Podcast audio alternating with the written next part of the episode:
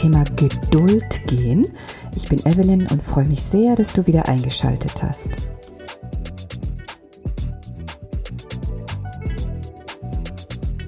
Ja, die Geduld. Wie geht's dir mit diesem Wort?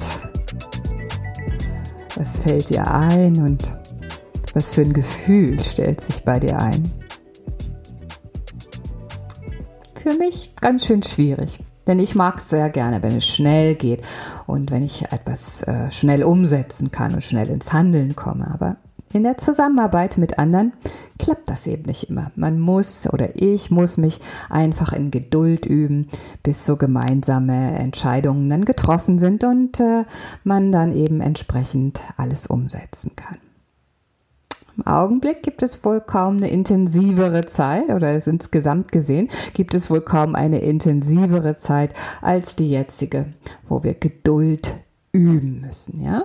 Das könnte auch gut und von Vorteil sein und deswegen ist es vielleicht auch ein positiver Aspekt der momentanen Situation.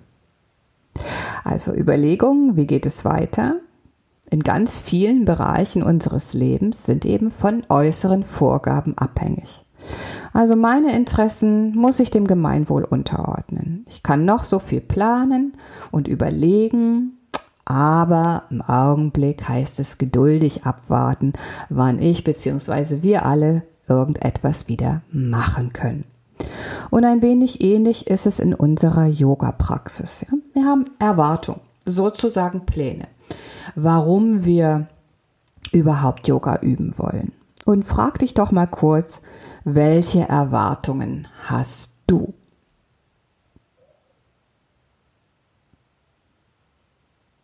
Vielleicht fällt dir ganz spontan so etwas ein, wie ich bin so rastlos und unruhig und möchte möglichst schnell, was auch wieder lustig ist in diesem Zusammenhang, entspannt und besonnen durch die Tage gehen.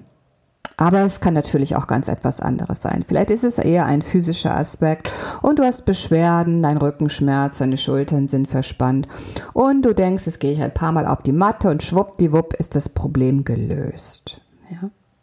Es gibt viele andere Gründe natürlich auch noch, warum man mit Yoga beginnt. Hm?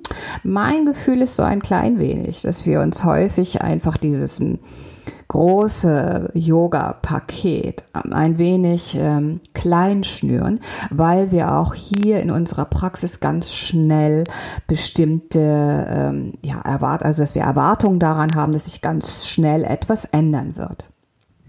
Und natürlich spüren wir in den ersten Malen, okay, ich komme hier irgendwie zur Ruhe und ich merke auch meine Muskulatur, meine ganze Körperhaltung ändern sich, aber es ist erstmal nur für den Moment auf der Matte und ein so ein dauerhaftes Umstrukturieren unseres Körpers oder auch unserer Einstellung, unserer ja, unserer, unserem Umgang mit dem Leben an sich, das passiert natürlich nicht von heute auf morgen und das passiert auch nicht in einem Monat.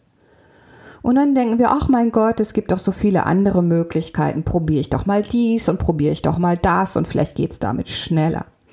Und wir haben uns so ein bisschen die Chance genommen, so über Geduld und Kontinuität in unserer Yoga-Praxis, in dem Üben, in dem ja, einfach mit uns sein, in diesem physischen sowie auch diesem mentalen Aspekt einfach geduldig langsam eine Veränderung vielleicht herbeizuführen und uns vielleicht auch frei zu machen von diesen Ergebnissen, die wir möglichst schnell wollen. Das gibt uns so einen Druck und dann sagen wir, mein Gott, das klappt immer noch nicht und ich bin immer noch so unruhig oder mein Rücken tut immer noch weh.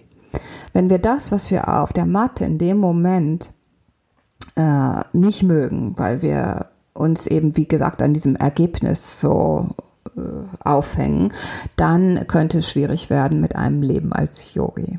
Wir sollten also schon während unserer Praxis auf der Matte einfach froh sein, dass wir mit uns sind, dass wir unseren Körper so akzeptieren, wie er ist, dass wir ihn fühlen, dass wir den Atem mm, mögen und ihn auch äh, bewusst erleben und dass wir einfach beobachten, was bei uns los ist. Und das braucht seine Zeit.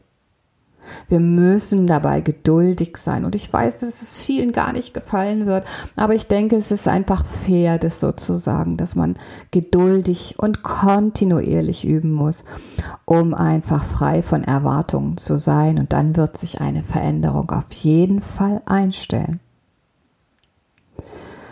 Wenn ich das nun wieder etwas in ein größeres Bild, in einen größeren Zusammenhang setze und vielleicht auch darüber nachdenke, wie geht es jetzt in unserem Studio weiter, ja, dann schaue ich in die Zukunft und ich denke, oh je und dies und jenes und welches und was muss ich tun und was kann ich tun? Und ich glaube, ich sollte einfach gucken, was ist im Moment da, was kann ich vorbereiten? Und das will und möchte ich auch gerne vorbereiten.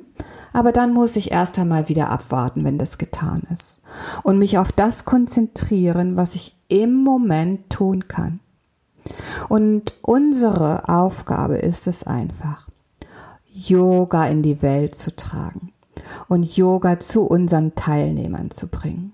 Und da müssen wir einfach geduldig genau all die Möglichkeiten, die da sind, nutzen. Und wir werden nicht müde, euch über sämtliche sozialen Medien oder auch äh, unsere Live-Klassen weiter zu unterrichten. Wir geben unseres Best, unser Bestes, um dich auf deiner Matte zu Hause im Augenblick zu begleiten. Was auch noch ein wichtiger Aspekt ist, den wir im Moment nicht vergessen dürfen, ist, dass wir unsere Community weiter bestärken. Denn wir merken, dieser Zusammenhalt, ob nun in unserer kleinen Gemeinschaft des Urban Yoga oder in der großen Gemeinschaft eines Stadtteils, deiner Stadt, deines Landes oder der ganzen Welt, dieser Zusammenhalt so einen wichtigen Raum einnimmt. Wir merken, dass durch das Zurückschmeißen praktisch auf das Wesentliche im Augenblick eine große Gemeinschaft entstehen kann und wachsen kann. Und wir fühlen, dass alle zusammenhalten. Und das wünsche ich mir so sehr, dass es auch hinterher so bleibt. Dieser Zusammenhalt und diese Community.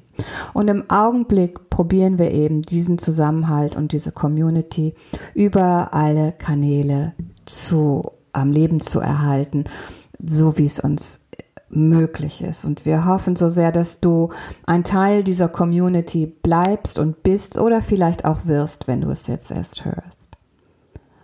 Unterstützen soll mich in diesem Prozess in dieser Woche das ätherische Öl Balance. Denn Balance wird gewonnen aus ganz vielen Bäumen. Und Bäume sind doch für uns so ein tolles Beispiel. Sie stehen fest verwurzelt da, wo sie sind.